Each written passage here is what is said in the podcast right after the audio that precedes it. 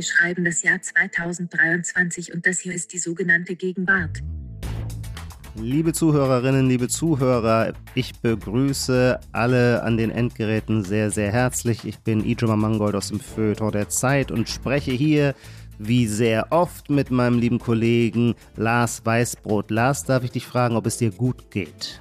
Hallo Ijoma, mir geht es sehr gut und ich freue mich auf unsere Folge heute. Du hast auch allen Grund, dich auf unsere Folge zu freuen, denn wir haben ein spannendes, ein anspruchsvolles, aber gleichzeitig anschauliches Thema. Ich verrate mal kurz als, wie sagt man, als Lockvogel, damit unsere äh, Zuhörer dranbleiben. Ich verrate mal kurz das Thema. Es gibt eine ich kann, darf jetzt noch nicht zu weit ausholen, das mache ich dann später. Es gibt eine, wie ich glaube, ähm, sensationelle sozialwissenschaftliche Publikation von einem Professor, der ist Kognitionswissenschaftler, Evolutionstheoretiker, Psychologe, Sozialpsychologe, Joseph Henrik, ähm, der lehrt in Harvard. Und der hat das Buch geschrieben, auf Deutsch heißt es bei Surkamp erschienen, die seltsamsten Menschen der Welt. Der Clou des Titels lautet uh, The Weirdest People in the World auf Englisch. Aber weird meint nicht nur seltsam, sondern es ist auch ein Akronym. Das heißt, jeder einzelne Buchstabe steht wiederum für etwas, nämlich für Western, Educated, Industrialized, Rich, Democratic.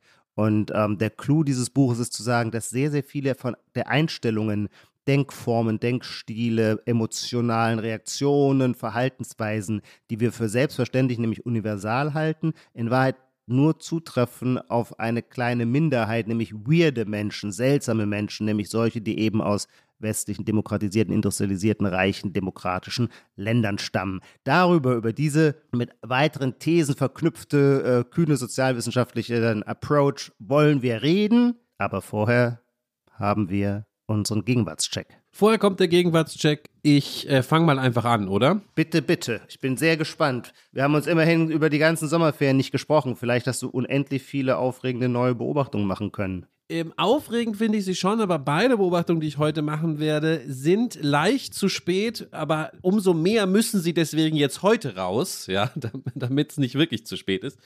Ich fange mal mit einer an, die sich äh, ähm, im weitesten, weitesten Bereich auf die große Welt der Tischkultur und der Keramik bezieht. Oh, da freue ich mich. Schon etwas länger gibt es ein sehr hippes Brand von Tassen, Tellern, ja, Geschirr ähm, namens Motel A Mio. Ich glaube, man spricht sie so aus. Dieses Mio schreibt sich, glaube ich, mit zwei I. Du guckst noch fragend. Okay, ich dachte schon, du schreist mich jetzt schon an, dass ich dich damit in Ruhe lassen soll. Die Geschichte, die auch, glaube ich, journalistisch oft aufbereitet wurde, ist auch so ganz interessant, weil es sind zwei, mal ein Startup von zwei Frauen, die in Portugal, glaube ich, sozusagen daher diese Keramik importiert haben und in Deutschland mittlerweile sehr viele Läden haben und ähm, das natürlich auch im Internet vertreiben. In Eppendorf äh, gibt es auch schon lange so einen Laden, der immer, wo immer die Leute Schlange stehen und ich dachte irgendwie schon, ich kann das nicht mehr machen. Jetzt habe ich aber neulich nochmal bei Instagram gesehen, ein Video von einer Art, ich weiß nicht, was das war, so eine Art Verkauf, Mess Messenverkauf oder wie nennt man das, Factory Outlet oder so von ihren Produkten, wo wirklich ganz viele Leute sich fast geprügelt haben um diese ähm, Motella Mio äh, Tassen und Teller äh, da dachte ich, ah, das scheint immer noch super heiß zu sein. Wir haben hier noch nie drüber gesprochen. Ich weiß nicht, die Art der Tassen kennst du bestimmt, weil es sind so sehr ähm, grobe Keramiktassen, die oft so grün oder blau äh, in der Farbe sind und sehr porig sind. Also nicht glatt, sondern sowas Raues haben. Und das sieht man ja jetzt überall in den Cafés oder schon länger überall in den Cafés, dass man seinen Kaffee äh, in, diesem, in diesem groben, etwas unschlächtigen Keramik kommt. Und natürlich die Bowls auch in diesen, in diesen Festen, die man so Unebenheiten haben, manchmal noch so Hügel oder so, ja, gern in so einer blau-grünen Färbung ich glaube, das hat sozusagen äh, offensichtlich immer noch nicht seinen Peak erreicht und die Leute kaufen dieses Motella Mio Zeug weiter wie verrückt. Ich habe auch gehört aus so Firmen, äh, die so traditionelles Porzellan herstellen, dass die da mittlerweile natürlich etwas ängstlich werden, dass ihr ganzes Design nicht mehr gefragt ist und dann hört man immer so Sachen wie, naja, eigentlich ähm, ist das schade, dass man das glatte Porzellan jetzt so zurücklässt, weil in dem Rauen setzt sich auch zu viel Schmutz fest und man kriegt das nicht sauber in der Spülmaschine. Also gibt es schon so einen Kulturkampf drum, weil man bei den äh, traditionellen allen Herstellern jetzt schon Angst hat, dass es nur noch Motella Mio in Zukunft gibt. Ja, ich dachte, du kennst das alles und äh, winkst bei so Gastrothemen, sagst du immer sofort, das ist alt, Lars, aber diesmal scheinst du nicht schon wissen zu sein. Ja, ich würde sagen, wir, wenn wir sagen, Hotel Amio ist der Gegenwartscheck, dann muss ich sagen, ja, also ich bin sowieso generell ein großer Fan von Keramik und in der Tat, in der Gastronomie gibt es äh, diese Form der grobporigen Keramik ja nun doch schon sehr, sehr lange, würde ich auch sagen. Also richtig als, als, als Mode seit äh, bestimmt fünf oder zehn Jahren. Die zwei Frauen, ich liebe eigentlich alles an dieser Geschichte, diese zwei Frauen da in Portugal, die das Zeug dann in Eppendorf verkloppen, das rundet sich plötzlich in diesem Begriff Hotel Amio, der war mir nicht bekannt und deswegen. Entschuldigung, Motel heißt die Firma. Vielleicht habe ich es eben falsch gesagt. Motel Amio. Motel, Motel Amio. Also irgendwie, ich habe das Gefühl, während ich selber dieses Zeug mir auch gerne selber kaufe, jetzt nicht unbedingt vom selben Hersteller, war mir gar nicht so klar bewusst, dass es dies als einen starken Trend gibt, der mit einer konkreten Marke verbunden ist.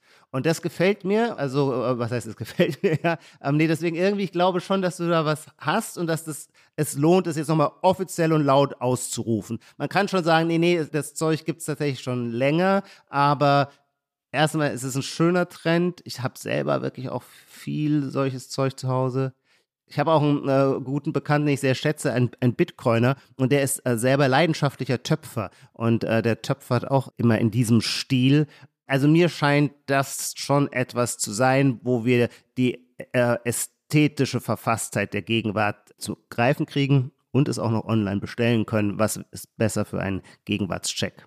Ich weiß, es klingt jetzt so ein bisschen äh, unstreng, aber ich, ich bin Partei. Ich finde Keramik in dieser Art super. Das heißt, in diesem Kulturkampf hast du auch eine klare Seite. Du bist, ich hätte von dir erwartet, dass du der Rosenthal-Seite ja. angehörst und sagst, nein, nein, das mhm. muss glatt sein, sonst schmeckt es nicht. Der Keramik ist gedacht, um glatt zu sein. Nein, du nee. bist offen für dieses grobporige, schlecht, grobschlechtige. Ja, ja, ich, vor allem, ich habe zu Hause eine, eine Schale, die ist, dagegen ist Motella Mio gar nichts in ihrer Grobschlechtigkeit und das ist ein Berliner Töpfer, der lange bei den ältesten Zen-Meistern Japans in Ausbildung war.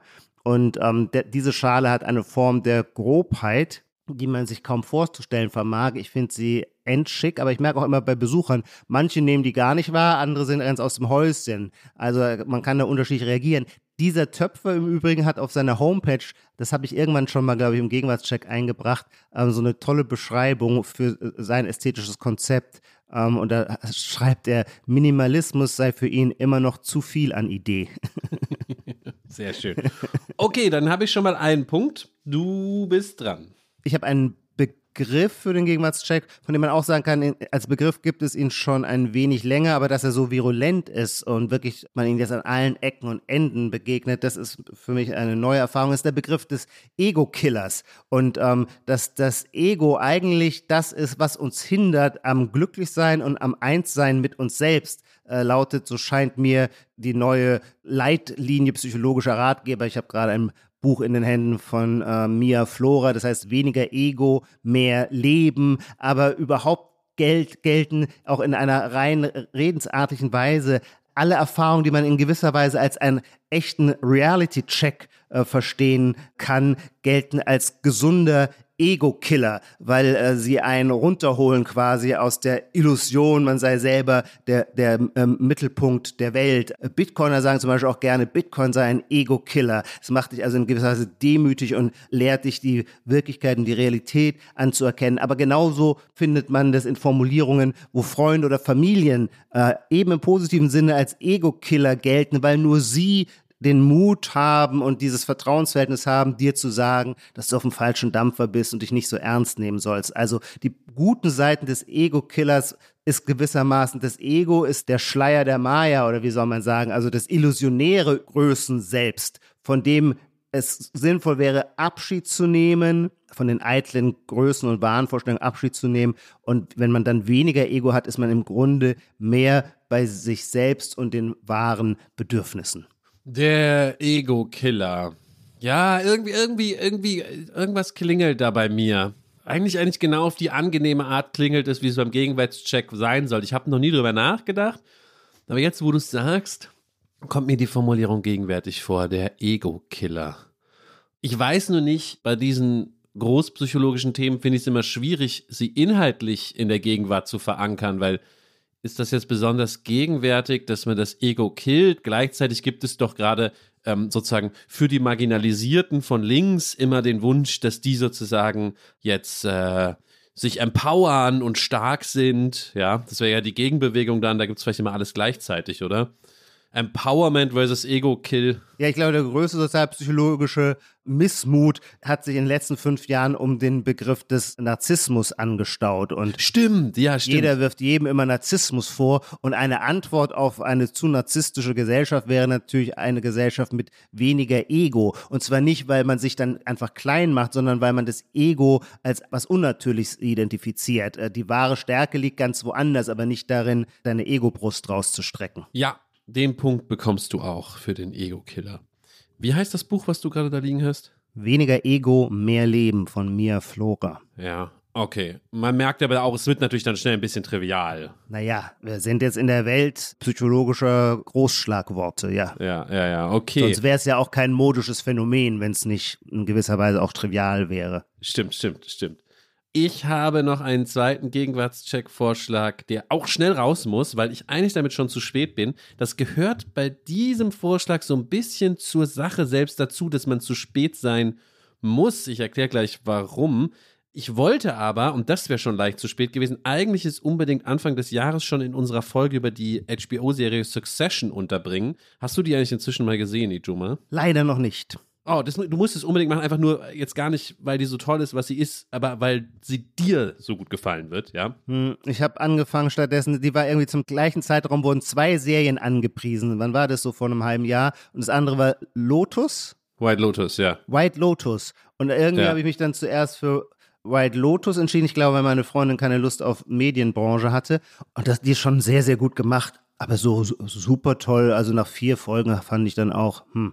Und dann dachte ich mir, wenn Succession nicht besser ist als White Lotus, dann muss ich es mir auch nicht anschauen. Doch, ich glaube, das ist nochmal eine andere Kategorie von Serie. Äh, Das ist dann schon wirklich eher die Kategorie Kunstwerk bei Succession. Ah ja, okay. Dort spielt, und wir haben ja eine ganze Folge drüber gemacht, Ja. aber es leider nicht einmal erwähnt, dort spielt Mode eine wahnsinnig wichtige Rolle, weil es wahnsinnig interessant ist, wie diese reichen Leute aus Succession angezogen sind. Für alle, die. Doch, der Begriff, den hast du schon mal hier vorgetragen. So eine bestimmte Klamottenstil, den man nicht ansieht, wie teuer er ist. Ah, habe ich das einmal gesagt? Quiet Luxury. Ja, Ah, okay. ich glaube. Dann bin ich jetzt ein bisschen verwirrt, weil ich habe es aber noch nicht im Gegenwartscheck gemacht, weil ich wollte genau auf dieses Phänomen heraus. Mister, hast du es mir erzählt, einfach so. Und ich Kann dachte auch jetzt, sein, sei, ja. ah, aber dann machen wir weiter. Ist ja dann nicht schlimm, wenn du privatim es zu mir gesagt hast, ja. Ja, die Mode ist in dieser Serie ganz wichtig für alle, die sie gar nicht gesehen haben. Es geht um eine reiche Medienunternehmerfamilie, die lose an die Murdoch-Familie angelehnt ist, also wirklich echte amerikanische Milliardäre oder sind tatsächlich gar nicht gebürtig Amerikaner, aber leben in Amerika. Und wichtig ist da, weil es so gut gemacht ist und genau gemacht ist, wie die angezogen sind. Und der, für den Stil hat sich der Begriff, den hat Ijoma schon genannt, Quiet Luxury etabliert. Und es gibt ein Label, und das wollte ich jetzt vorstellen, ein Label, Ah, ja. was wie keins anderes dafür steht. Und zwar schon von Anfang an trägt der Sohn dieser Familie Kendall ein ähm, schwarzes, schlichtes Baseballcap ohne Logo von dieser Marke, von der italienischen Marke Loro Piana. Und Loro Piana ist mein Gegenwartscheck, weil sie dieses Quiet Luxury absolut mitbestimmt haben. Es ist traditionsreiches Label, über das, glaube ich, früher nicht so viel geredet wurde, was jetzt, glaube ich, durch diesen Hype auch nochmal mehr Aufmerksamkeit bekommt und mehr, man sieht mehr Läden in den wichtigen Straßen von denen. Absolut großartige Qualität, das ist der Claim to Fame. Da gibt es dann immer irgendwelche Wolle von irgendwelchen Andenschafen, die nur alle fünf Jahre beim Mondschein irgendwie geschert werden können und es ist dann extra teuer. Also wirklich, ist auch so das teuerste vom teuersten, glaube ich, was man kaufen kann. Das ist alles aus Kaschmir, wir google hier gerade. Genau, und ganz schlicht, also alles sieht so ein bisschen beige und braun und unauffällig eben aus. Keine Logos. Man soll nicht am Logo sehen, dass das irgendwie teuer ist. Auch eher, ich weiß nicht, es gibt von denen vielleicht auch bestimmt auch Anzüge, klar, aber ich glaube, es ist eher so Leisurewear, also eher so ein bisschen gemütlicher, wie eben Milliardäre auch rumlaufen, ja, wenn sie Ja. sozusagen zu wichtigen Geschäftsterminen einfliegen, dann kommen sie aus, dem, aus der Gulfstream raus in so einem eher mit so einer Weste und so einem groben Pulli und eben so einer Baseballcap, ja. Super beliebt im Silicon Valley. Ich glaube aber auch so bei so Autokraten. Ich glaube, es gibt auch von Putin Fotos in so einer Loropiana ähm, Daunenjacke. Also, das ist mein Gegenwartsvorschlag. Es gibt noch, also der Begriff, den hast du schon genannt, Quiet Luxury. Es gibt noch einen schöneren Begriff, der heißt Stealth Wealth, ja, also unsichtbarer Reichtum. Und es gibt noch ein paar andere Marken, ich nenne sie nur kurz, die damit zusammenhängen. Oder eine zumindest, nämlich Brunello Cucinello. Das ist so ein bisschen äh, die Alternative bei diesem Quiet Luxury Trend. Die kannte ich. Loro Piana kannte ich nicht. Wichtig ist jetzt natürlich, dass das Ganze ein bisschen paradox ist, weil wir sollten das eigentlich gar nicht kennen. Das ist ja der Witz an der Sache, ja. Also selbst wir ähm, okay verdienenden Zeitredakteure sollen das nicht kennen. Das Ja. wollen sozusagen die ein Promille der ein Promille für sich haben. Das hat sich unter anderem durch Succession und auch durch so TikTok-Phänomene, wo so Trends ausgerufen werden, so ein bisschen geändert. Und es gab jetzt nochmal einen großen Artikel im New York Magazine, genau über die Paradoxie. Lo Loropiana freut sich, dass mehr Leute sie kennen, muss aber aufpassen, dass ihr eigentliche USP jetzt nicht verloren geht in dem Moment. Und ich halte das wirklich für, sorry, ich höre sofort auf, aber ich halte das wirklich für einen wichtigen Einschnitt, weil ich interessiere mich ja so von weit weg schon ein bisschen für so Mode. Und ich glaube, nichts kam mir so groß und krass vor, seit vor, wann war das? Ja, fünf, sechs, sieben Jahren alle Rapper plötzlich über Balenciaga geredet haben. Das war sozusagen der Balenciaga-Cut, was ja ein bisschen das Gegenteil war. Große Logos, postmodern, einfach Balenciaga auf der Cap. Und jetzt, glaube ich, werden wir erleben, dass Loropiana und diese Labels der nächste, das nächste Paradigma sind. Ich habe schon bei Shindy gesehen, beim, beim Stylisten von Shindy auf Instagram, dass da ab und zu der Rapper Shindy so Loropiana-Sachen auftauchen. Genau, ich, sorry, du merkst, da hat sich bei mir einiges angestaut. Ich wollte das in dieser Succession-Folge schon erzählt haben, aber Loropiana ist mein Vorschlag. Naja, das ist völlig klar ein, äh, ein Punkt mit drei Sternen für dich. Ich kann auch mich nur an diese von dir bereits entfaltete Paradoxie anklammern. Ich selber bin ja eine Aufsteigerkarriere, ein Parvenu, Nouveau riche, sagt man, glaube ich. Und das heißt, für mich kommt Loropiana genau in dem Moment in Frage, wo du über diesen Podcast allen erzählst, dass dies das Signum der Erfolgreichen ist. Und wenn ich mich jetzt, das verlasse ich mich darauf, dass dieses Wissen sich breit streut und dann bin ich auch bereit, so viel Geld auszuzahlen, weil ich weiß, ich werde dann endlich erkannt, dass mein mein Kaschmir-Pullover teuer war. Aber in der Tat, ich muss zugeben, ich kannte die Marke vorher nicht, aber es macht mir große Freude, sehr viel toller, etwas äh, auf diese Art kennenzulernen. Jetzt weiß man, oh, bei allen Leuten, die ich bisher unterschätzt habe, muss ich genauer hinschauen. Vielleicht trugen die ja Loropiana. Ja, ja, unbedingt. Das ist ja überhaupt immer so. Die gesamte Mode in ihrer Mischung zwischen Demonstrativkonsum und Understatement arbeitet sich immer um diese Paradoxien herum. Ich weiß, dass Martin Mosebach, glaube ich, war es, einmal äh, das so schön entfaltet hatte, dass es natürlich Menschen gibt, die Reisegepäck, Handtaschen, Weekender von Louis Vuitton ablehnen, weil es sei so krass mit diesem Marken, äh, dieses Angeberhafte, äh, diese Tasche ist teuer. Und dann gibt es aber natürlich eine andere Rezeptionshaltung, Leute, die tragen diese Tasche, weil sie sagen, die Leute, die äh, aus diesen ethischen Gründen das ablehnen, das ist mir viel zu vulgär. Ich stehe da drüber, mir ist es völlig egal, wenn man mich für einen Neureichen hält, weil ich bin es sowieso nicht. Deswegen kann ich mir, äh, kann ich mir sorglos leisten, eine Louis Vuitton-Tasche zu tragen. Und die, diese Bewegung, äh, um immer mehr Ecken zu denken, kann man dann immer weiter treiben. Und ähm, man weiß natürlich dann Ja. nicht, ob jemand ein Träger der Louis Vuitton-Tasche erster, zweiter oder dritter Ebene ist. Aber ich glaube, da würde ich ein bisschen widersprechen. Ich glaube, wenn wir über diesen Succession-Reichtum reden, Ja. also wir reden jetzt über Milliardäre, ja, nicht irgendwelche popeligen Multimillionäre, ja, die mit ihrem Porsche rumfahren. Du meinst, sie wollen tatsächlich keine sozialen Signale aussenden? Nein, ich glaube, meine These ist, und so wird es mir vermittelt bei Succession, ich kenne sie ja nicht persönlich, dass die gar nicht viel drüber nachdenken. Also, dass das einfach jenseits ihrer Wahrnehmungsschwelle ist, sich über so Mode Gedanken zu machen. Was die machen, die leben auf Ah, der ja. Upper East Side, die gehen in ihre Hotels, wo das Zimmer ähm, 30.000 Euro pro Nacht kostet, ja, und kaufen sich irgendwo mal einen Mantel und gehen da in den Shop und fragen, was ist denn eine gute Qualität, was ist denn ein guter Mantel? Und da gibt es dann halt Loropiana. So. Ah, Denen ist es Ah. vielleicht ein bisschen peinlich, wenn Labels zu groß Vielleicht bist du jetzt doch auf so eine Klassenpropaganda reingefallen. Irgendein kluger Mann hat ja mal gesagt, man kann nicht nicht kommunizieren und das finde ich gilt für Mode erst recht. Also zu glauben, dass die Reichen so reich sind und mit so anderen Dingen beschäftigt, dass sie gar keine sozialen Signale durch die Wahl ihrer Kleidungsstücke aussenden wollen, sind die wirklich so heilig? einer Milliarde schon. Du meinst erst auf unserer Ebene von profilneurotischen Feuilletonisten fängt man an, über soziale Signale nachzudenken? Ich glaube, das glaube ich nicht. Nee. Mal schauen, mal schauen, wie sich's ausgeht mit Loropiana. Ich glaube, das Ding wird noch größer. Den Punkt habe ich auf jeden Fall. Den Punkt hast du auf jeden Fall. Und ich werde das nächste Weihnachtsgeld zur Seite legen und mir auch mal einen Loropianer-Teil kaufen. Äh, Die gibt es aber auch schon so ab 300 Euro kann man da so einen Pullover kriegen. Also ist jetzt nicht völlig unerreichbar. Oh, echt? Aber das kommt mir jetzt seltsam vor. Bist du da nicht auf einer, irgendeiner unseriösen Website jetzt gelandet? Weil ich Das glaube, kann natürlich auch sein. Aber hier Mitternachtsblauer Kaschmir-Pullover 300. Ah, nee, oh, nee, das haben die hier mir nur reingespielt. Da steht Luca Faloni, das war was anderes. Stimmt. Eieiei, nee, nee, du hast völlig recht. Hier Loropianer irgendwas für 3000 Euro. Die Cap kostet auf jeden Fall 500. Oh, oh, nee, nee, du hast recht. Hier 2000 Euro. Okay, vergess es. Ijoma, verabschiede dich aus deinen Träumen des sozialen Aufstiegs. Das war's. Du wirst nie Loropiana tragen können. was hast du, was hast du noch? Mit dieser kalten Dusche wenden wir uns äh, meinem zweiten Gegenwartscheck zu. Und äh, der, der, ist uns eingesandt worden. Wir kriegen ja immer sehr, sehr viele Vorschläge. Und zwar übrigens von sehr aus, aus, aus aller Welt die Geschichte habe ich dir schon erzählt, aber ich war so überrascht. Ich war kürzlich in Innsbruck und laufe nachts durch die Altstadt zum Hotel zurück und da stehen so vier halbstarke 18, 19 Jahre, so mit Bierdose und Zigarette. Und dann quatscht der eine mich an und ich denke so, oh Gott, was wird denn aus dieser Szene werden? Dann sagt er, ey, bist du nicht von der sogenannten Gegenwart? Und die anderen Jungs, hey, super Podcast, hören wir immer. Also ich will sagen, unsere so generationelle also Reichweite, die Vielfalt, so sagt man, die Heterogenität äh, ist erstaunlich. Dieser Gegenwartscheck kommt vom anderen Ende, nämlich von äh, einem Philosophieprofessor, der ist Hanno Sauer. Und ähm, ich fand es so schön, ihn in diese Folge einzuspielen, weil nun das Buch, über das wir gleich reden werden, von äh, Joe Henrik, Die seltsamsten Menschen der Welt, auf dieses Buch bin ich überhaupt erst aufmerksam geworden durch ein anderes sehr kluges Buch, das dieses Jahr erschienen ist, das heißt Moral, die Erfindung von Gut und Böse. Und das hat eben dieser Philosophieprofessor, der ist auch noch sehr jung, ich weiß gar nicht, was für einen Jahrgang hat der denn, ich schaue mal kurz, Jahrgang 83,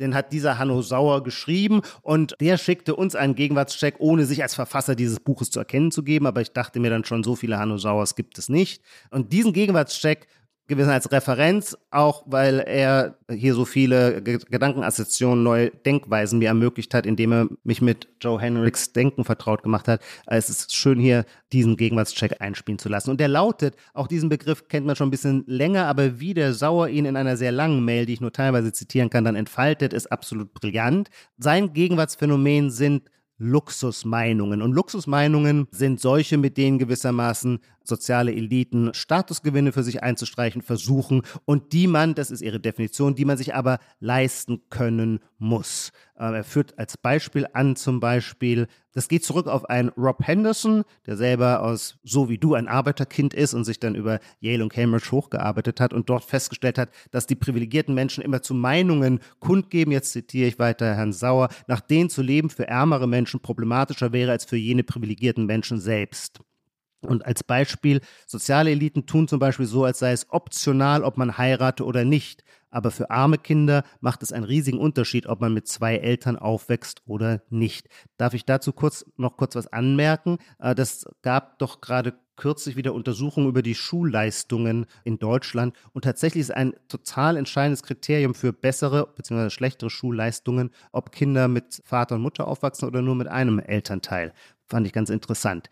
Der Hanno Sauer fährt in seiner Mail fort zu sagen, dass man natürlich so ein bisschen die Sorge hat, dass dieser Begriff der Luxusmeinung so direkt äh, quasi so eine Schlagseite hat, also eine rechte Perspektive gegen Wokeness und Identitätspolitik. Und er sagt, es sei völlig verkehrt, es so zu sehen. Es gäbe gewissermaßen genauso auch, wie soll man sagen, rechte Luxusmeinungen und als Beispiel führt er an äh, den Brexit. Den können sich konservative Eliten intern leisten, aber für arme Lkw-Fahrer ist es keine gute Idee. Oder ein Satz wie Leistung zahlt sich immer aus.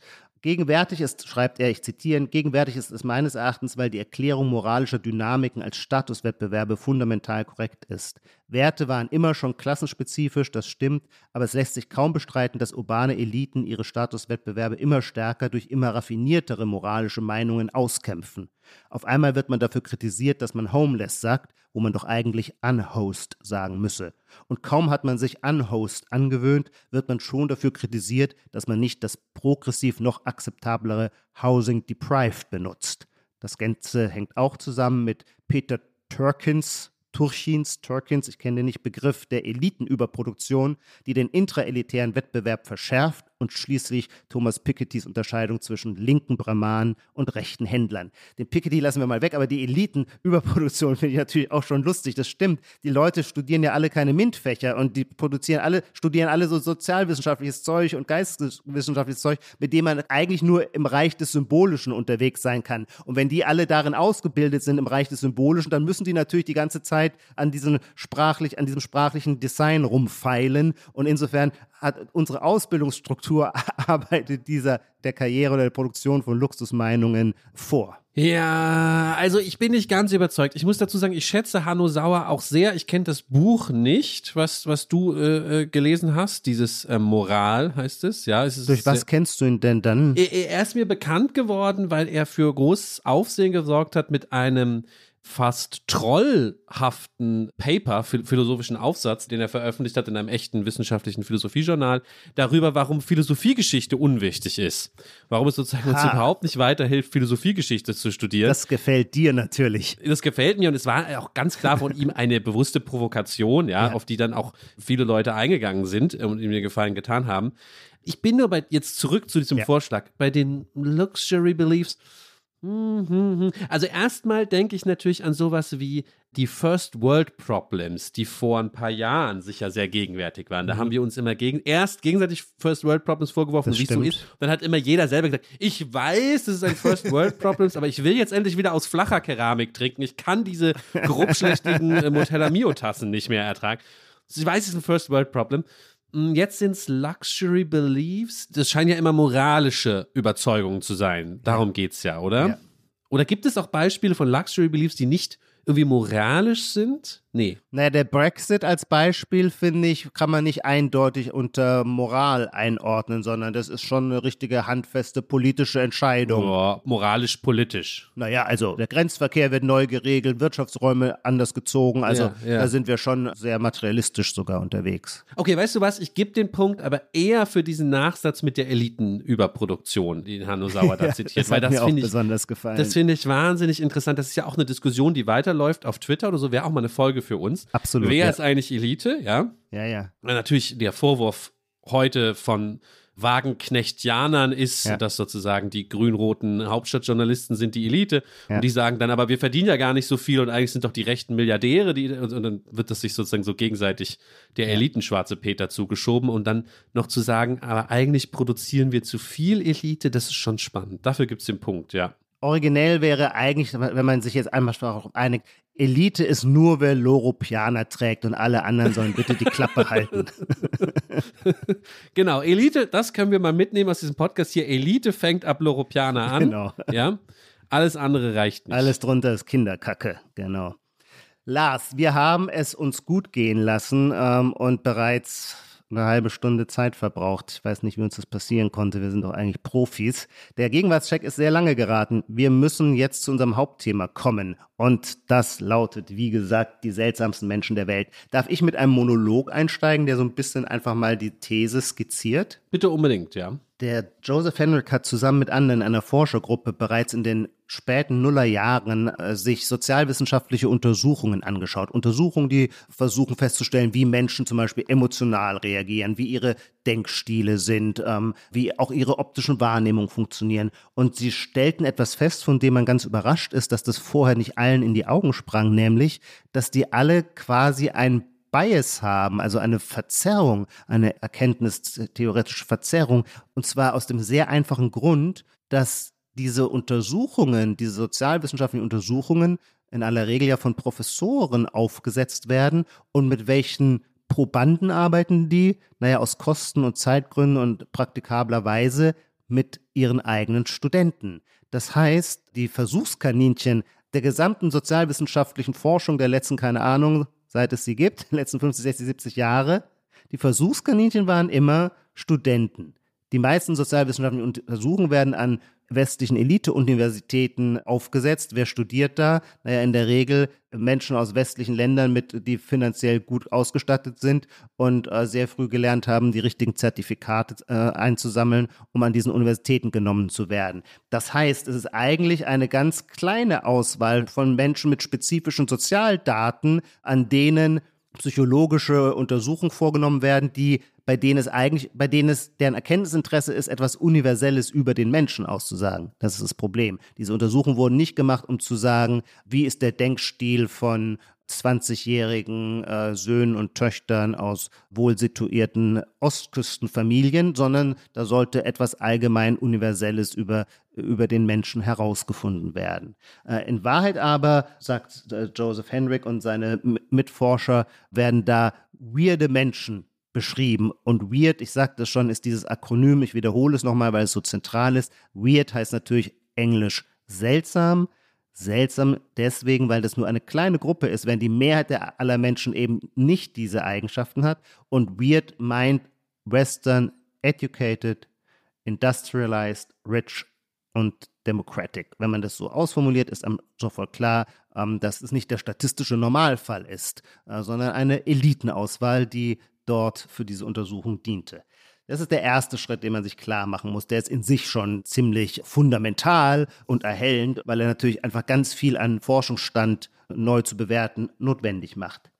Jetzt ist natürlich die Frage, worin unterscheiden sich aber weirde Menschen seltsame Menschen von nicht weirden Menschen, nicht seltsamen Menschen. Und äh, da arbeiten die auch wiederum. Das Ganze ist ungeheuer reichhaltig. Also das ist so reiner Empirismus oder reine Empirie, weil es mit ganz, ganz vielen Daten immer zu arbeitet, äh, die man durch Versuche und Experimente äh, gewonnen hat. Und ich bringe jetzt einfach einige Beispiele, damit wir eine Vorstellung davon haben, worin sich weirde Menschen von nicht weirden Menschen unterscheiden. Ich fange mit etwas an, bei dem man denkt, es sei rein genetisch, physiognomisch und es stellt sich heraus, nein, auch das ist kulturabhängig.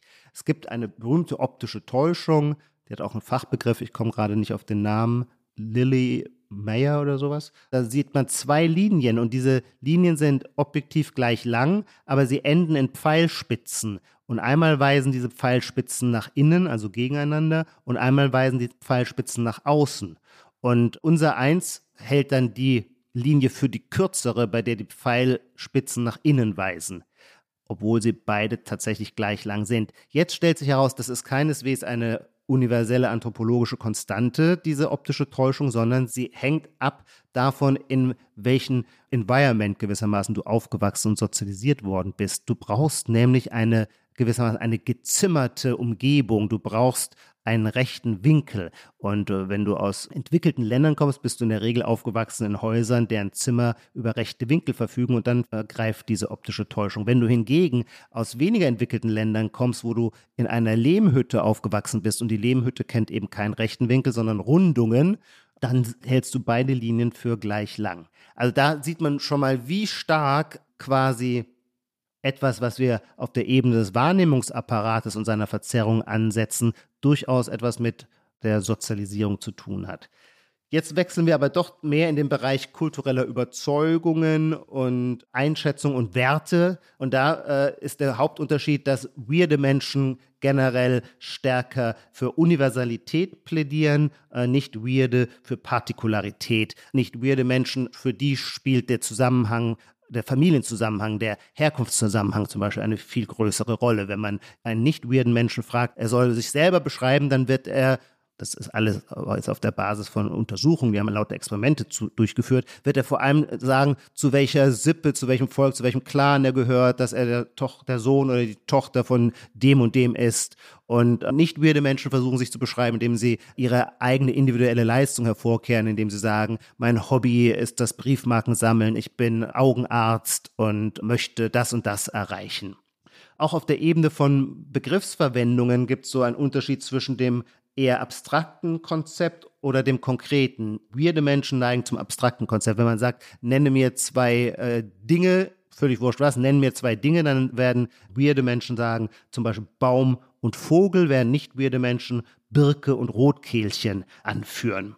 Ich werde jetzt noch einige dieser Beispiele weiterbringen. Kurz nochmal auf Hanno Sauer zurückzukommen. Der hat in seinem Buch über die Moral diese ganze Fülle, äh, die Joseph Henrik ausbreitet, in einem Kapitel sehr gut zusammengefasst. Wer also eine Abkürzung haben möchte zu dem äh, reichen Faktenmaterial von Joseph Henriks Buch Die seltsamsten Menschen der Welt, der kann das in dem, äh, ich glaube, das vierte Kapitel aus Hanno Sauers Moral nachlesen. Es gibt das sogenannte Beifahrerdilemma, das die beiden Gruppen auch hervorragend charakterisiert. Stell dir vor, du sitzt mit deinem besten Freund im Auto, du bist der Beifahrer und ihr fahrt durch eine verkehrsberuhigte Zone, aber er fährt mit 50 und baut einen Unfall. Und jetzt bittet er dich äh, vor Gericht auszusagen und zwar zu seinen Gunsten, indem du irgendwie die Wahrheit ein wenig beugst. Und da würden jetzt das hat man äh, attestet, da würden jetzt weirde Menschen das empört zurückweisen, jedenfalls empörter zurückweisen als nicht weirde Menschen, weil nicht weirde Menschen das universelle Prinzip nicht so hoch achten wie die Loyalität, die man gegenüber Freunden oder Verwandten aufrechtzuerhalten hat.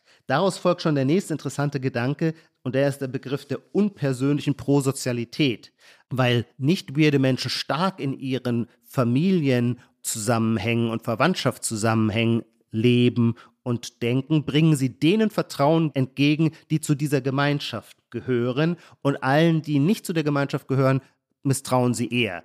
Das sind jetzt nicht immer 0-1-Entscheidungen. Das ist alles auf einer Spektrumsverteilung. Es ist schon klar, auch äh, nicht weirde Menschen äh, bringen Vertrauen anderen gegenüber, aber weirde Menschen sind sehr viel stärker bereit, anonymen unbekannten Menschen Vertrauen zu schenken. Und das nennt Henrik unpersönliche Prosozialität. Und die hat einen interessanten Effekt, weil unpersönliche Prosozialität führt natürlich dazu, dass du plötzlich mit Fremden zum Beispiel Geschäfte machen kannst. Und damit entsteht ein völlig neuer sozialer Mechanismus, nennen wir ihn die Marktwirtschaft, weil du auf dem Markt mit Fremden handelst, die du nicht kennst. Während du also in traditionelleren tribalen Zusammenhängen vor allem Geschäfte machst, dafür brauchst du dann im Grunde auch kein Geld, Geschäfte machst mit Leuten, die dir bekannt und wohl vertraut sind, ist der Clou auf dem Markt, dass sich Fremde begegnen und dann Win-Win-Situationen schaffen.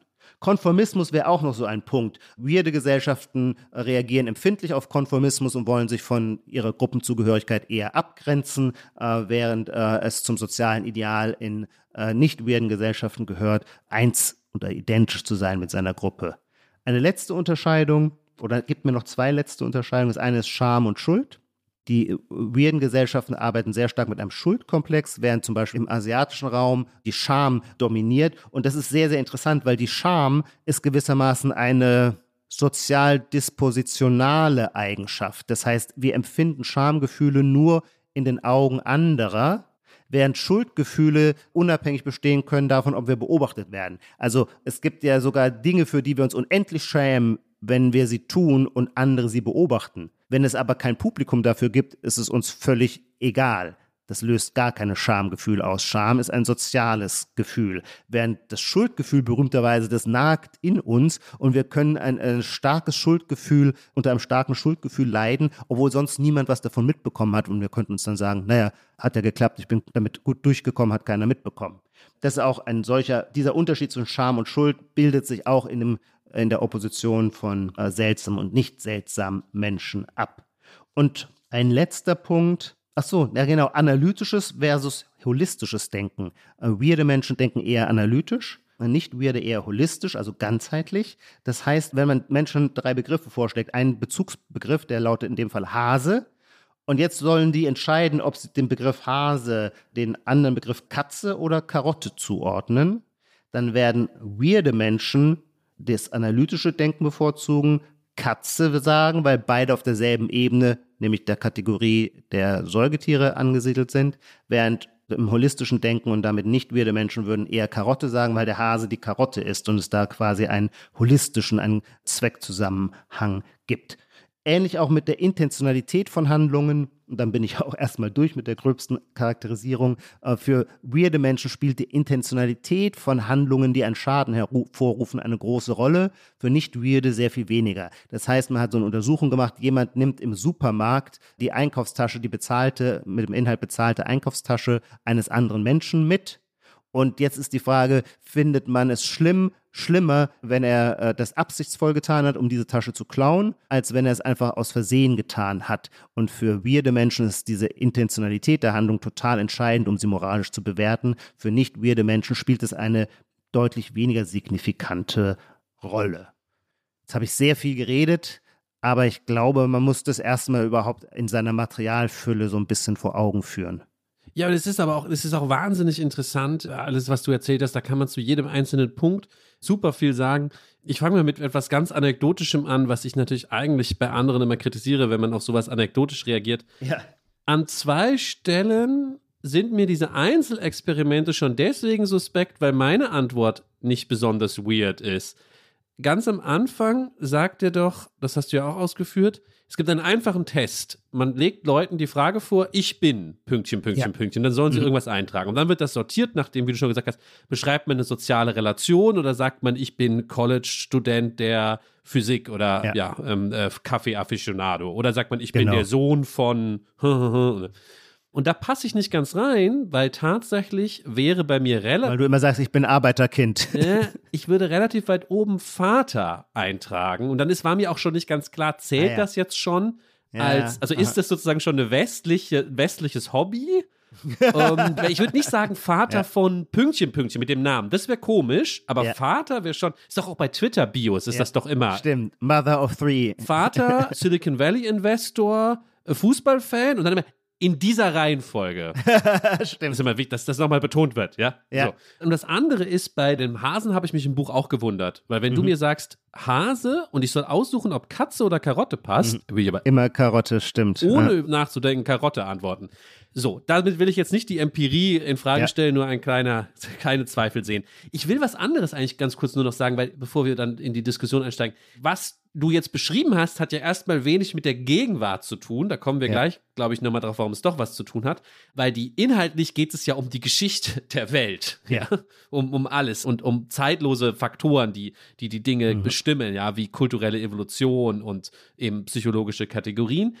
Ich will nur mal darauf hinweisen, dass ich, glaube ich, aber die Machart des Buches sehr gegenwärtig finde und dass er deswegen so gut in so einen Podcast passt. Also erstens, ich weiß, da hast du im Vorgespräch schon so ein bisschen Bedenken angemeldet, aber ich würde schon sagen, ich würde das ganz grob in das einordnen, was man so Big History nennt, ja. Also es gibt so eine zumindest lose Familienähnlichkeit zu so Harari oder auch dem von mir geliebten Buch von, nachgelassenen Buch von David Graeber und Wayne Grow, Anfänger in neue Geschichte der Menschheit. Also es wird mit allen, nicht mit allen, mit, mit, mit einem bestimmten Set an Mitteln, nämlich Anthropologie, das, das hast du am Anfang, glaube ich, nicht gesagt, er ist eigentlich Anthropologe vor den allen anderen. Also, was heißt Anthropologie? Es geht auch in diesem Buch sehr viel darum, was eben Volksgruppen, die noch leben wie früher, in Anführungszeichen, ja, auf Neuguinea, in Afrika, wie die ihre Gesellschaft organisieren, um dann den Schluss daraus zu ziehen, ungefähr so ähnlich haben wir das wohl früher gemacht und das ist ein Entwicklungs- Snapshot aus unserer menschlichen Entwicklung. Ja, diese Methode sozusagen äh, wird da angewandt. Aber gleichzeitig natürlich auch eben Evolutionspsychologie, ähm, Geschichte als Geschichte, ja, ähm, und all, all diese Sachen. Und dann wird so ein großes Bild gemalt, ja. Also das ist das Gegenwärtige. Und ich glaube, das andere Gegenwärtige ist, dass die Leitfrage natürlich auch schon lange gestellt wurde, aber vielleicht jetzt nochmal besonders pressing uns heute vorkommt. Und die große Leitfrage, die das Buch zu beantworten zu versucht, oder kann man das so sagen, ist doch eigentlich, warum sind wir so reich? Und mit wir sind nicht die Loropianer-Träger gemeint, sondern der ganze Westen. Weirde Menschen. Warum hat es der Westen geschafft, so dominant und reich zu werden? Ja, ähm, äh, es steht an einmal gibt es das schöne Gedankenexperiment im Buch, das sagt, hätten sozusagen Alien-Anthropologen irgendwann, ich weiß nicht welchen Zeitpunkt er nimmt, jetzt will ich mich nicht verplappern, aber sozusagen im Mittelalter, ja, Ja. Vom Orbit aus die Erde studiert und hätten sagen müssen, wer dominiert denn diesen Planeten in äh, den nächsten 500 Jahren, ja, Mhm. hätten sie wahrscheinlich eher auf China oder auf den arabischen Mhm, Raum absolut. getippt, aber nicht auf Europa. So, was ist denen sozusagen entgangen zu dem Zeitpunkt? Absolut, genau. Äh, und ich glaube, die Frage ist natürlich deswegen gegenwärtig, weil wir ja uns mit Postkolonialismus und we Mhm. den Westen kritisieren und beschäftigen. Da müssen wir natürlich auch die Frage stellen, wie sind wir eigentlich dahin gekommen, na, hier alles entscheiden zu dürfen? Ja. Genau, und das ist also tatsächlich das ist eine ganz zentrale Frage, aber immer schon auch für die Geschichtswissenschaft und natürlich irgendwie auch für das Selbstverständnis der Moderne. Warum ist die Moderne in dem Sinne oder die Neuzeit, das ist meistens die Zäsur mit der Renaissance, warum ist die Neuzeit erstmal und vor allem ein westliches Phänomen gewesen? Also warum hat sie sich dort in Europa und dann in seinen postkolonialen Niederlassungen Australien, Kanada und USA durchgesetzt?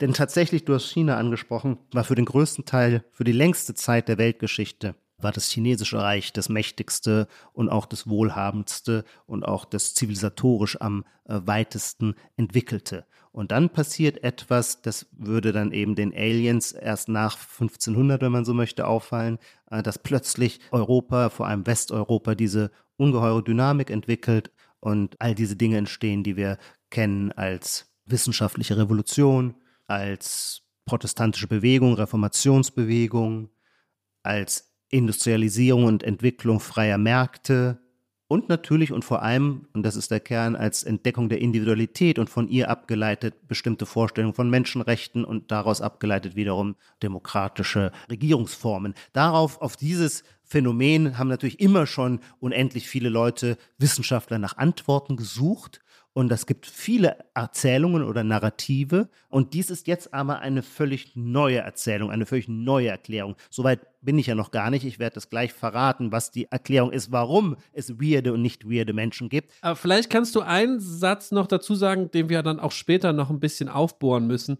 weil auch wenn das alles natürlich unter dem Deckmantel daherkommt, es sei bloß eine Beschreibung von psychologischer Diversität, ist natürlich völlig klar, dass das, was Henrik, ich sag jetzt mal, behauptet, was sozusagen der westlichen Psychologie eigen ist, einen sehr erfolgreich macht. Das muss man, das muss ja. man, diese Brücke muss man natürlich einmal nennen. Also ist jetzt nicht einfach, ja, die einen sind so, die anderen sind so. Mhm. Nein, nein, die einen sind deswegen schon viel erfolgreicher, weil die können Sachen, die die anderen nicht können. Vielleicht können die anderen was anderes, aber das ist so ein bisschen holistisches Denken hilft nicht so viel weiter offensichtlich in unserer Welt wie analytisches Denken. Jedenfalls nicht, wenn man als Maßstab äh, wirtschaftliches Prosperität genau, heranführt. Ja. Das kann dann aber jede Gesellschaft für sich entscheiden, ob das für sie so ein hoher Wert ist. Aber in der Tat wird man bestimmte Formen des Wohlstands äh, nur erreichen, wenn man sich von bestimmten nicht weirden Sozialstrukturierungen verabschiedet verabschiedet. Und das ist aber als Gedanke jetzt auch keine Neuigkeit von Joseph Henrik zu sagen, sondern also man, man kann zurückgehen zum Beispiel auf Max Weber. Max Weber, der große Soziologe, hat ja auch schon überlegt, was ist da eigentlich passiert, dass plötzlich der Kapitalismus sich durchgesetzt hat. Und auch er findet gewissermaßen kulturelle Gründe, um das zu erklären. Oder natürlich das zentrale Datum war immer die Renaissance. Und wie hat man bei, sagen wir, bei Jakob Burckhardt, wie hat man die Renaissance beschrieben? Naja, als die Entdeckung des Menschen. Es ist ja nicht einfach nur die Wiederentdeckung der Antike, sondern darin auch die Entdeckung des Menschen, des großen Menschen, also des Anthropos, der über Eigenschaften verfügt, wie er seine Wirklichkeit umgestalten kann. Der Mensch ist nicht mehr einge gebunden, integriert in ein Heilsgeschehen, sondern er ist selber, hat den prometheischen Funken, wenn man so möchte. Und dann ist aber die Frage, weshalb entsteht genau dieses individualistische Denken, von dem die meisten sagen würden, genau dieser Individualismus hat den Westen so erfolgreich gemacht. Warum entsteht dieser Individualismus eben in Europa und nicht in Kasachstan? Und da bietet jetzt, und jetzt wird es sehr, sehr originell und interessant, ohne exzentrisch zu sein, da bietet Joseph Henrik ähm, nun eine Erklärung, die mit einem Modell kultureller Evolution arbeitet. Und jetzt muss ich eine kleine Prämisse nochmal machen oder eine, eine, eine kleine Vorlektion. Was ist eigentlich das Faszinierende an der Evolutionstheorie, so wie Darwin sie entwickelt hat? Darwin schafft die Zwecke ab die Causa Finalis, die, das Telos, griechisch Telos, das Ziel. Bis dahin hatte man immer gedacht, die Dinge entwickeln sich auf ein Ziel hin. Noch auch in der Geschichtsphilosophie von Hegel es gewissermaßen das zu sich selbst kommende Freiheitsbewusstsein des Subjekts, das Ziel der Geschichte. Oder die Pflanzen entwickeln sich so, dass sie dann ein idealtypisches Endstadium erreichen. Und äh, für die Art, wie Charles Darwin die Entwicklung der Arten beschreibt, der schafft die Zwecke ab. Es gibt keine Zwecke mehr, sondern es gibt nur noch die reine Kontingenz, also zufällige Mutationen, und manche dieser Mutationen erweisen sich dann in einem spezifischen, unter spezifischen Umweltbedingungen als best angepasst und die setzen sich durch. Also das Musterbeispiel ist, sind immer die Giraffen mit ihren langen Hälsen. Und da hätte man gewissermaßen vor Darwin gesagt, naja, die Giraffen haben so lange Hälse, damit sie an die grünen Blätter von sehr hohen Bäumen kommen und damit erweitern sie ihr Proviant oder wie sagt man, ihr, ihr, ihr Futterarsenal. Und diese Denkweise, die killt Darwin und sagt, nee, nee, es gab eine zufällige Mutation, wo einige Giraffen längere Hälse hatten. Und die Giraffen mit den längeren Hälsen kamen nun tatsächlich an mehr Grünfutter, was ihren Reproduktionserfolg stärkte, weshalb sie sich eben mehr fortpflanzten. Und weil der längere Hals ja ein genetisches Merkmal ist, verbreiten sich jetzt also die Giraffen mit den längeren Hälsen, weil sie so wohl genährt sind, stärker als die Giraffen mit den kurzen Hälsen, weshalb die Giraffen mit den kurzen Hälsen irgendwann ausgestorben sind und uns tritt nur noch entgegen die Giraffe mit dem langen Hals. Aber nicht, weil es da ein ursprüngliches Design gab, wo jemand sagte, aha, wir brauchen ein Tier mit langen Hälsen, um an, an die Baumkronen zu kommen, sondern es ist das Ergebnis einer, einer zufälligen Mutation, äh, die sich dann als sehr erfolgreich erweist und sich deswegen durchsetzt. Und dieses Modell kann man auch natürlich auf kulturelle Entwicklungen übertragen. Und genau das ist, was der Joseph Henrik tut. Er sagt, der Grund, warum es in Europa irgendwann weirde Menschen gab mit Beginn der Neuzeit, ist das Ergebnis eines Prozesses, der überhaupt nicht intentional war, sondern eigentlich was ganz anderes wollte. Und jetzt kommt, und bitte halte dich fest und falle nicht vom Hocker, jetzt kommt als Erklärung etwas, was er das katholische Familien- und Eheprogramm nennt. Und das ist nun wirklich originell, weil man diese Korrelation bisher so nie gezogen hat und sie auch sehr, sehr überraschend ist, aber ich glaube, sie ist zwingend.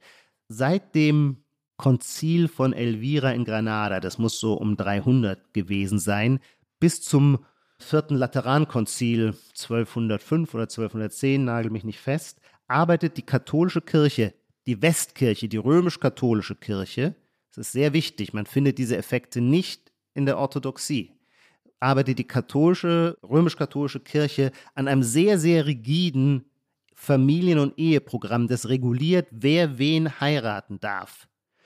Und sie fängt damit an, gewissermaßen Ehen zwischen Cousins ersten Grades zu verbieten. Und über die Jahrhunderte wird sie immer rigider. Dann werden auch Ehen zwischen Cousins zweiten, dritten, vierten, schließlich sogar zwischen Cousins fünften Grades tabuisiert und als Inzest betrachtet. Gleichzeitig wird so etwas wie eine nicht auf Blut basierende, sondern spirituelle Verbindung zwischen einem Patenonkel und seinem Patenkind ermöglicht, wobei aber auch der Patenonkel da darf sein Mündel, wenn es erwachsen ist, auch nicht heiraten. Das heißt, in keiner anderen Weltregion äh, ist das, wird das Heiraten so schwierig gemacht wie im Herrschaftsbereich der katholischen Kirche, weil einfach sehr viele Heiratspartner ausschließen. Vor allem die sonst üblichen Cousinenheiraten spielen keine Rolle mehr. Es darf auch zum Beispiel die äh, Leviratsehe, nennt man sie, glaube ich, wird auch verboten. Das heißt, äh, ein Ehemann stirbt und hinterlässt seine Witwe und diese Witwe darf jetzt nicht seinen Bruder heiraten. Das ist, glaube ich, die Levirats-Ehe. Das heißt, das, was eigentlich sehr lange in Familien, Clan und Stammeszusammenhängen völlig normal war, nämlich einen weiten, breiten, zentralen Familienbegriff, der eigentlich das gesamte soziale Leben organisierte, den beschneidet die katholische Kirche immer mehr, indem sie die Heiratsoption immer enger fasst. Das heißt, die Menschen müssen immer mehr raus aus ihrem Familienzusammenhang, um überhaupt noch erlaubte, legitime Heiratskandidaten zu finden. Warum macht es die katholische Kirche? Und das ist das Tolle. Sie macht es natürlich nicht, um irgendwann nach tausend Jahren weirde Menschen hergestellt zu haben, denn der Clou ist ja, diese weirden Menschen werden sich irgendwann von der katholischen Kirche abwenden, werden äh, Luther nachfolgen und dann einen Prozess der Säkularisierung einschlagen. Also es ist absolute ke keine Intentionalität dahinter. Die katholische Kirche, so ist die Vermutung, macht dies, äh, weil sie davon selber profitiert. Denn je weniger groß ein Familienzusammenhang ist, desto weniger muss der Familienchef gewissermaßen, wenn er stirbt, dieses Familienkonglomerat versorgen. Deswegen kann er umgekehrt der Androhung der katholischen Kirche, die sagt, wenn du reich bist, kannst du zwar hier auf Erden glücklich sein, aber eher kommt ein Kamel durch ein Nadelöhr als ein Reich ins Himmelreich. Jenseits, Im Jenseits wird dir das nicht helfen. Es sei denn, du bedenkst mit deinem Tod äh, die katholische Kirche und machst ihr großzügige Schenkungen. Das heißt, die katholische Kirche kann davon profitieren, äh, dass die Großfamilie als Sozialzusammenhang zerfällt und sie selber, genau, es gehört dazu auch eine neue Regulierung von testamentarischen Verfügungen. Und je kleiner der Familienzusammenhang ist, desto einfacher ist es, Schenkungen an die Kirche zu machen. Was ist aber der reale sozialpsychologische oder ja, der soziale Effekt von vom Auflösen dieser intensiven Familien- und Verwandtschaftsstrukturen Mobilität, Beweglichkeit. Die Kinder verlassen die Familie, weil sie nicht innerhalb der Familie versorgt werden können und gehen ins Nachbardorf, in die nächste Stadt, suchen da neue Arbeit. Nur der älteste Sohn übernimmt den Bauernhof, der zweitälteste macht eine Schmiedelehre in Perugia, keine Ahnung wo. Und damit entsteht Mobilität und damit entsteht das, was wir vorhin schon angesprochen haben, als unpersönliche Prosozialität, du gehst in die Fremde und musst dich mit fremden Menschen den Vertrauen entgegenbringen, um mit denen ein neues, eine neue Sozialbeziehung einzugehen. Es gilt zum Beispiel auch schon, dass das jung verheiratete Ehepaar rückt raus aus dem Elternhaus und macht eine eigene, da gibt es auch einen Fachbegriff in der Anthropologie dafür, macht einen eigenen Haushalt auf. All das führt zu starker Mobilität und dann eben immer mehr zur Freisetzung individueller Entscheidungen, die nicht mehr das äh, deterministische Ergebnis der Familienstrukturen sind. Und so ist am Ende des katholischen Familien- und Eheprogramms plötzlich steht da am Beginn der Neuzeit ein Individuum, das auf dem Markt freie Geschäfte abschließt mit Menschen, die es nicht kennt, das für die Verteidigung individueller Menschenrechte kämpft, dass zum Beispiel solche Institutionen in die man hineinsozialisiert wird, nicht über Geburt oder Familienherkunft, sondern durch freie Wahl. Solche Institutionen werden dann in Europa stark. Das Kloster, das Kloster ist ja mit seiner zur libertären Struktur ja total antifamiliär. Äh, da, da springt es einem besonders ins Auge. Aber auch die Universität ist genau ein solcher Zusammenhang, ähm, dem man durch freiwilligen Beitritt Teil dieser Gemeinschaft wird. Oder auch die Hanse, die äh, großen Handelsstädte um die Baltic Sea, um die Ostsee herum, verbinden sich zu einer Handelsgemeinschaft. Das alles sind gewissermaßen nicht auf Verwandtschaftsbeziehungen gründende neue soziale Institutionen. Und aus denen heraus, so Joseph Hendrick, entsteht eben dann der Funke der Neuzeit. Ganz kurze nebensächliche Anmerkung. Benutzt man tatsächlich das Wort katholisch, so wie du es gerade benutzt hast, also für die Kirche bevor es überhaupt die Reformation gab. Es hat mich immer so verwirrt, wenn du die Kirche 300 katholisch genannt hast. Das ist einfach die Kirche, oder? Ja, weiß ich nicht. Ich würde denken doch, weil es gab natürlich damals schon römisch-katholisch und oströmisch-byzantinische Kirche. Es gab ja schon das Schisma. Das stimmt, das stimmt. Das Schisma gab es schon nur. Ich verbinde katholisch eben als einen Begriff, der sich gegen die Reformation bildet, aber da kenne ich mich jetzt auch zu wenig aus. Achso, nein, nein, nein, nein, nein, nein, den Begriff gibt es immer schon. Nee, nee, katholisch heißt sowas wie auf die ganze Welt bezogen. Ah ja, okay. Und das war immer schon dieser universalistische, paulinische Anspruch der Kirche, ja. Okay, wieder was gelernt. Gut. Ich würde gerne einmal noch kurz mit einem Beispiel aus dem Buch nur noch mal untermalen, was du gesagt hast, und dann habe ich ein, eine methodologische Anmerkung und einen moralischen Einwand gegen dieses Buch. Sehr gut. Alles, was du erzählt hast, macht, und das ist natürlich wirklich geschickt von ihm gemacht, macht er sehr früh in dem Buch an einem viel kleineren Beispiel schon mal deutlich, wie sowas funktionieren kann. Er spricht über einen ähm, Volksstamm auf äh, Neuguinea, berichtet aus sozusagen ethnologischer Forschung. Ich glaube, da geht es aber um, also nicht heute, sondern ich glaube sogar schon im 19. Jahrhundert wurden die mhm. beobachtet. Und aus dieser ethnologischen Forschung erzählt er folgende Geschichte, die sich dort zugetragen haben soll. Und zwar dieses als Jäger und Sammler lebende Volk dort hatte Siedlungen, aber die waren nie größer als 300 Leute. Mhm. Aus irgendeinem Grund bröckelte das sozusagen immer zusammen. Mehr als 300 Leute konnten sich da irgendwie schlecht in eine Gemeinschaft, in eine Siedlung finden. Ja, warum? Hm, ja, kann man jetzt drüber spekulieren. Das ist sozusagen die Beobachtung. Außer bei einem Ort, der war viel größer, der hatte 3000 Einwohner. Und die Ethnologie wunderte sich, weil dies mit 3000 Einwohnern, das Dorf hatte einen klaren Vorteil, es konnte sich besser verteidigen. Ja? Äh, die anderen haben sozusagen immer mit ungefähr gleicher Mannanzahl gegeneinander gekämpft, also kriegerisches Volk offensichtlich.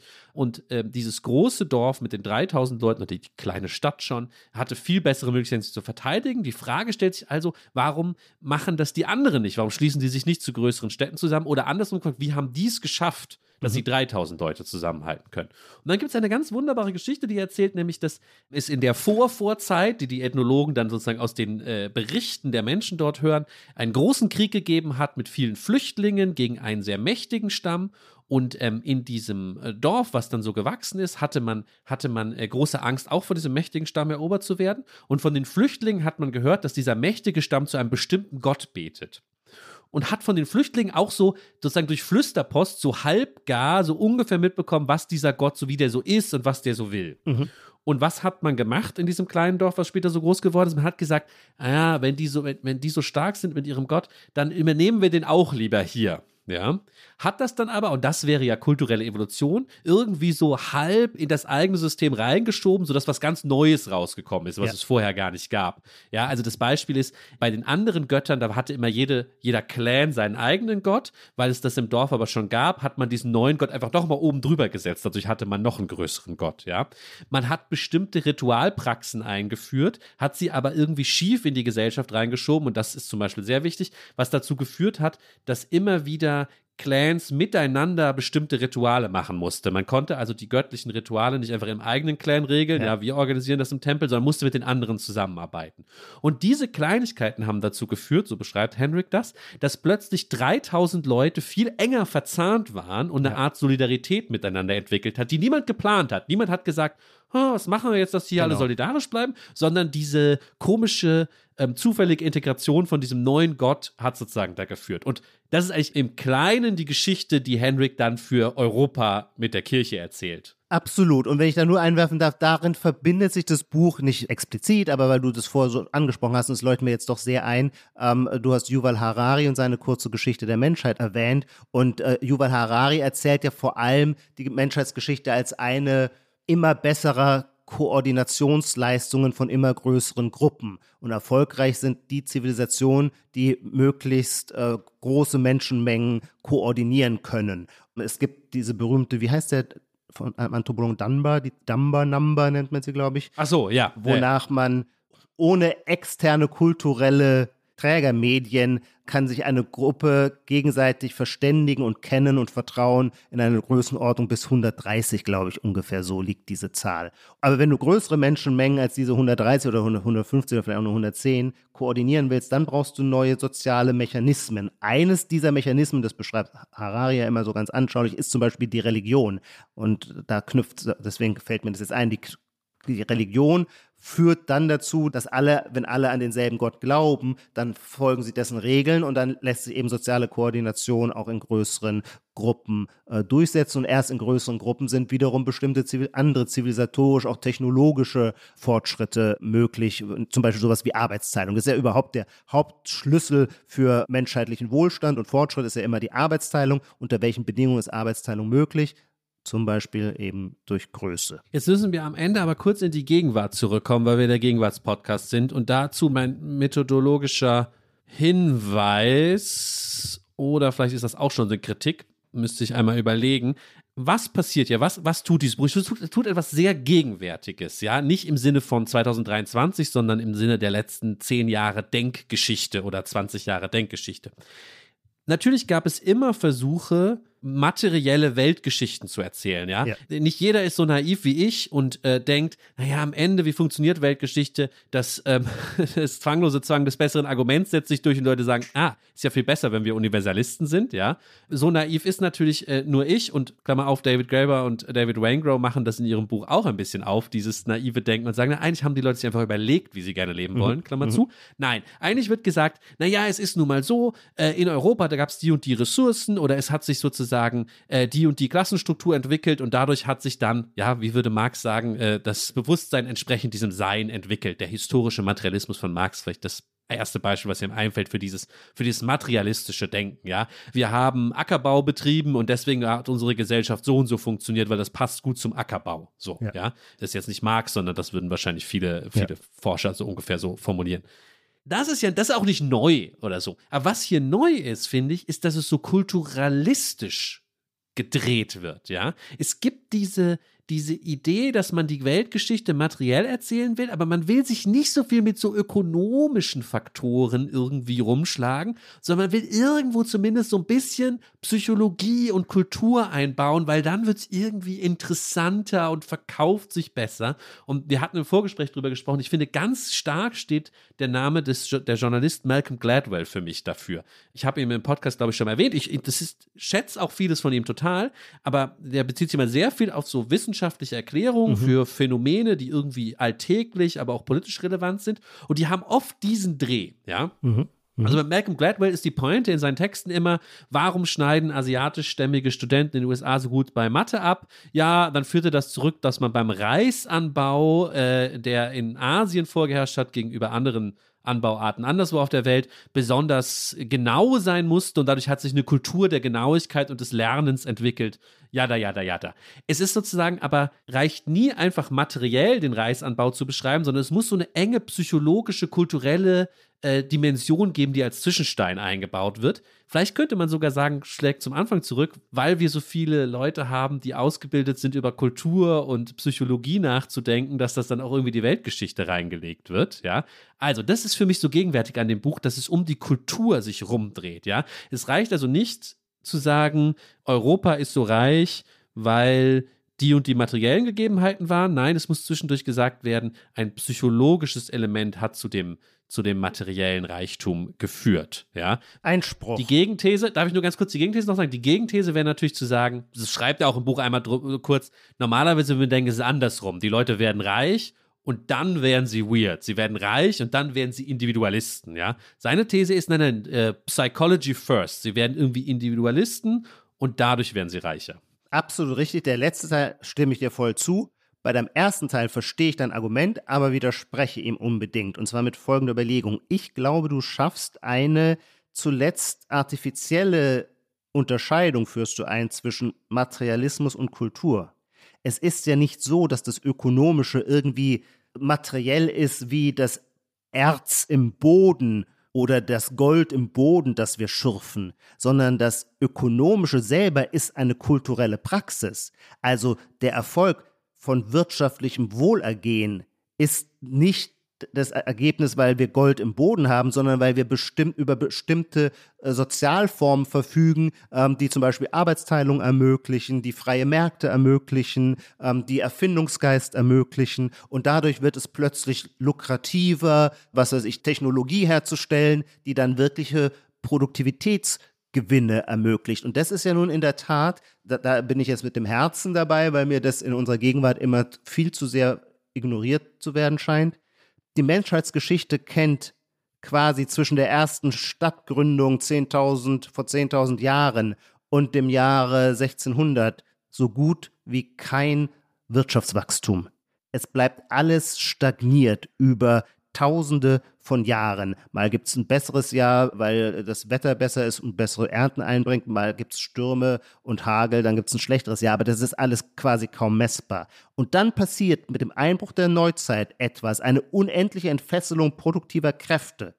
Und wie kommt es zu dieser echten Wohlstandsvermehrung, von der dann auch alle in diesen äh, Gesellschaften über kurz oder lang äh, profitieren. Naja, radikale Arbeitsteilung, ähm, ein bestimmtes Technologieverständnis, also die Bereitschaft, Neues zu erfinden, ähm, der Einsatz von Maschinen, von der Dampfmaschine, industrielle Revolution. Das sind aber doch alles Folgen von kulturellen Einstellungen, also äh, von etwas, was du dann wiederum als nicht materialistisch beschreiben würdest. Was ich sagen will, ich glaube, der Gegensatz von Materialismus und Kulturalismus greift hier nicht, sondern du sagtest es gerade schon mal, Psychology First.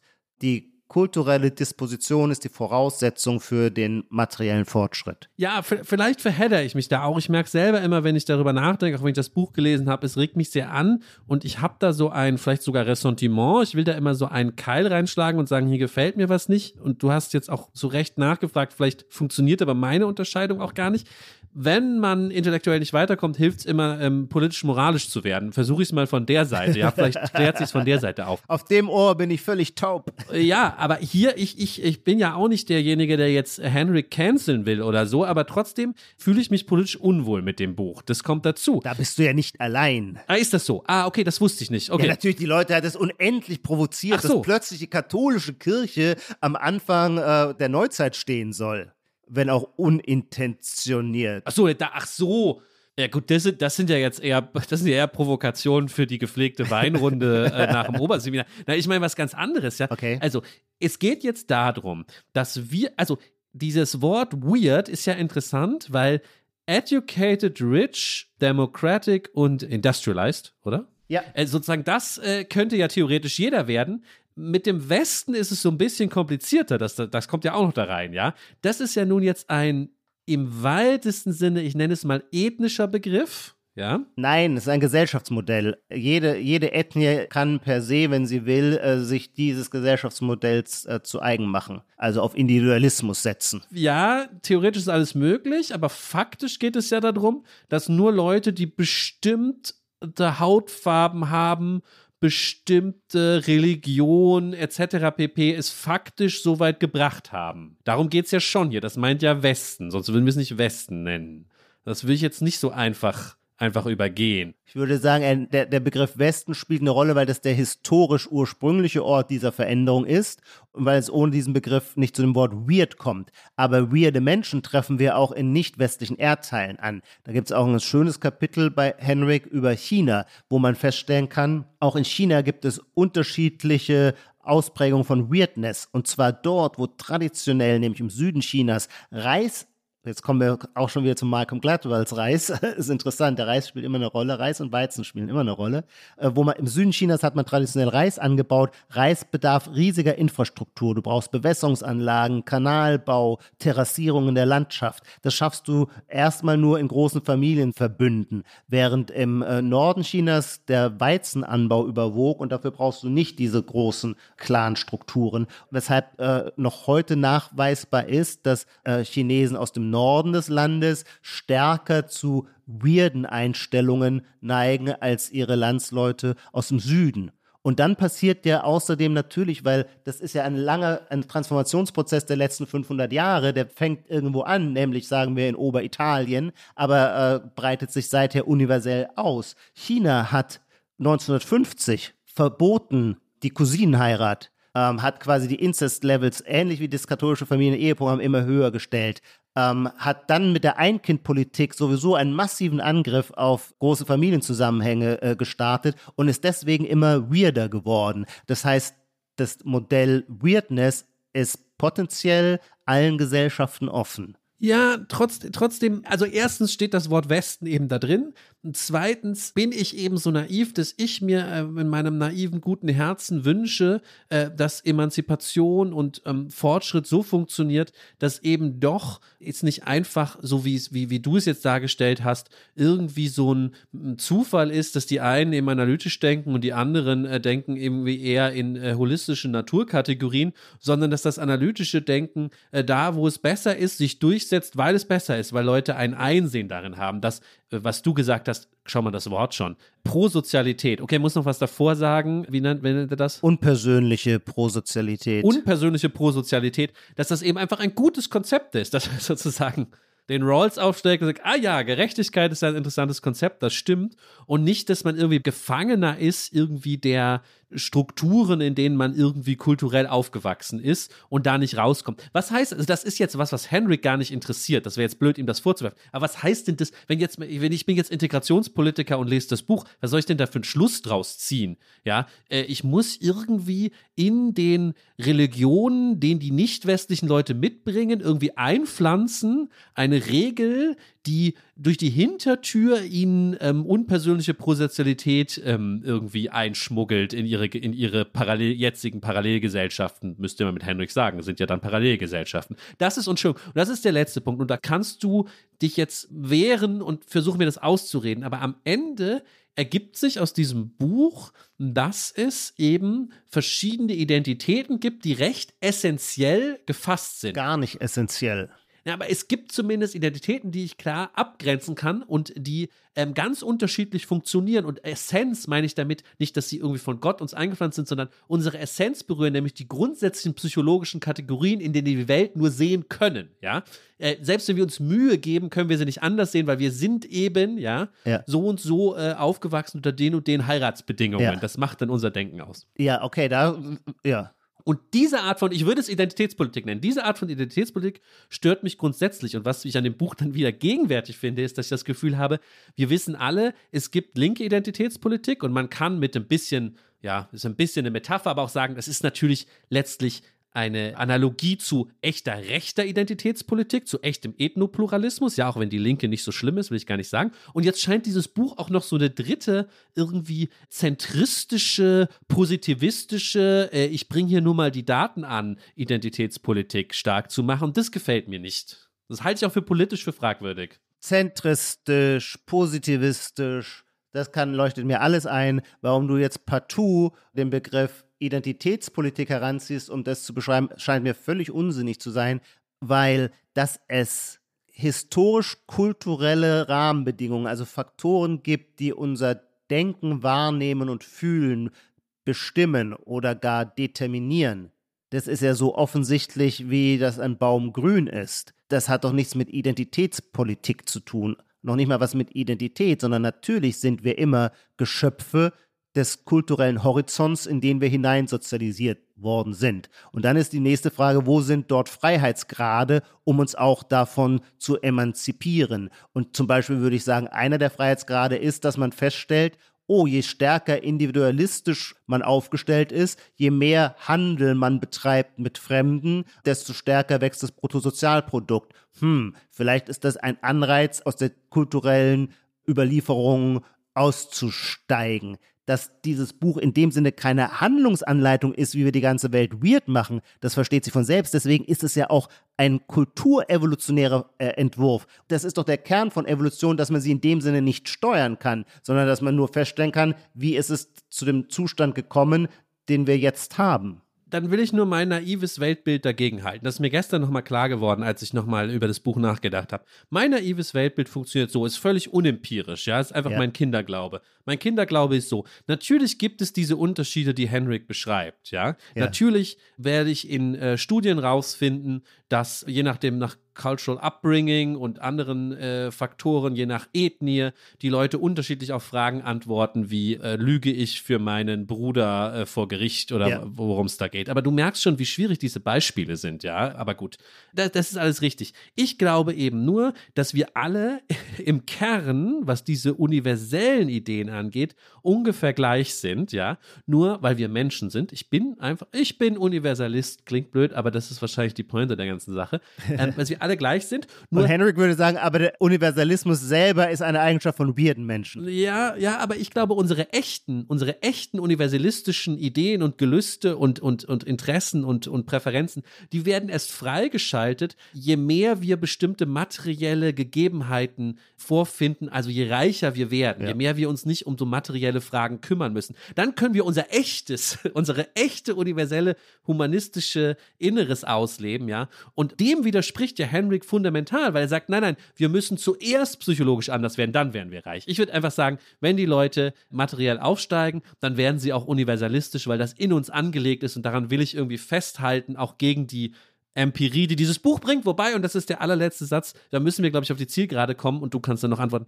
Wobei natürlich mein Lieblingsthema im letzten Monaten war ja Kausalität, ja, wie kann man Kausalität von Korrelation unterscheiden? Mir nicht ganz klar ist, wie er eigentlich überhaupt je unterscheiden können will, was, ob Henne oder Ei zuerst kam. Also Absolut. ob er es wirklich technisch schafft zu sagen, ja. die Psychologie, die individualistische, war zuerst und dann kam der Reichtum, wo die Daten, die man vorfindet, ja immer nur eine Korrelation zeigen können. Der letzte einmal ist total entscheidend, um das methodologisch auch zu würdigen oder zu verstehen. Und da würde ich denken, ja, das ist ein unbezwingender Einwand, dass der materielle Fortschritt dann auch wiederum Einstellungen ändert. Ja, das würde der Henrik auch nicht ausschließen. Das sind ja auch einfach Feedback-Schleifen. Darf ich schließen nochmal mit dem, mit dieser Korrelation Interpretationsfrage, das habe ich mir auch schon überlegt. Es wäre ja denkbar, dass es noch eine ganz andere Zahlenreihe gibt, die feststellt, äh, in Wahrheit sind dort Gesellschaften besonders erfolgreich geworden, wo sehr viele Rosen blühen. Und nur hat bisher nie jemand untersucht, wo viele Rosen blühen. Und jetzt würde irgendjemand mal anschauen, wo in der Welt die meisten Rosen blühen und stellt dann fest, ach, das sind zufällig die Orte, wo wir den stärksten wirtschaftlichen Fortschritt in den letzten 500 Jahren beobachtet haben. Dann hätten wir eine neue Korrelation, die diese alte Korrelation zwischen demokratischer freier Marktwirtschaft und katholischem Familien- und Eheprogramm in gewisser Weise in den Schatten stellen könnte. Insofern, ja, hier werden nur irrsinnig viele Datenpunkte miteinander korreliert. Ein letzter Beweis für dass es sich um die einzig richtige Erklärung handelt, kann meines Erachtens dadurch nicht erbracht werden. Da würde ich dir zustimmen. Ijoma, wir sind, wir sind schon super spät. Wir haben auch am Anfang beim Gegenwartscheck ein bisschen überzogen, weil wir äh, vieles klären mussten. Deswegen lassen wir ausnahmsweise äh, die Schlussrubrik, die äh, Zukunftsfrage heute mal weg und ähm, machen einfach an der Stelle einen Cut. Haben wieder über viele Themen gesprochen, die wir auch in zukünftigen Folgen sicher nochmal weiterverfolgen werden. Und ähm, ich bedanke mich bei dir äh, für das interessante Gespräch und dass du dieses super interessante Buch äh, vorgestellt hast. Ja, und ich bedanke mich bei allen Hörerinnen und Hörern. Es war mir eine Freude, mit dir darüber streiten zu dürfen, lieber Lars. Mach es auch gut. Die Titel aller Bücher, Artikel, Filme, Songs oder Serien aus dem Podcast finden Sie in der Podcast-Beschreibung. Bei Anregungen, Kritik und Lob schreiben Sie uns gerne an gegenwart.zeit.de.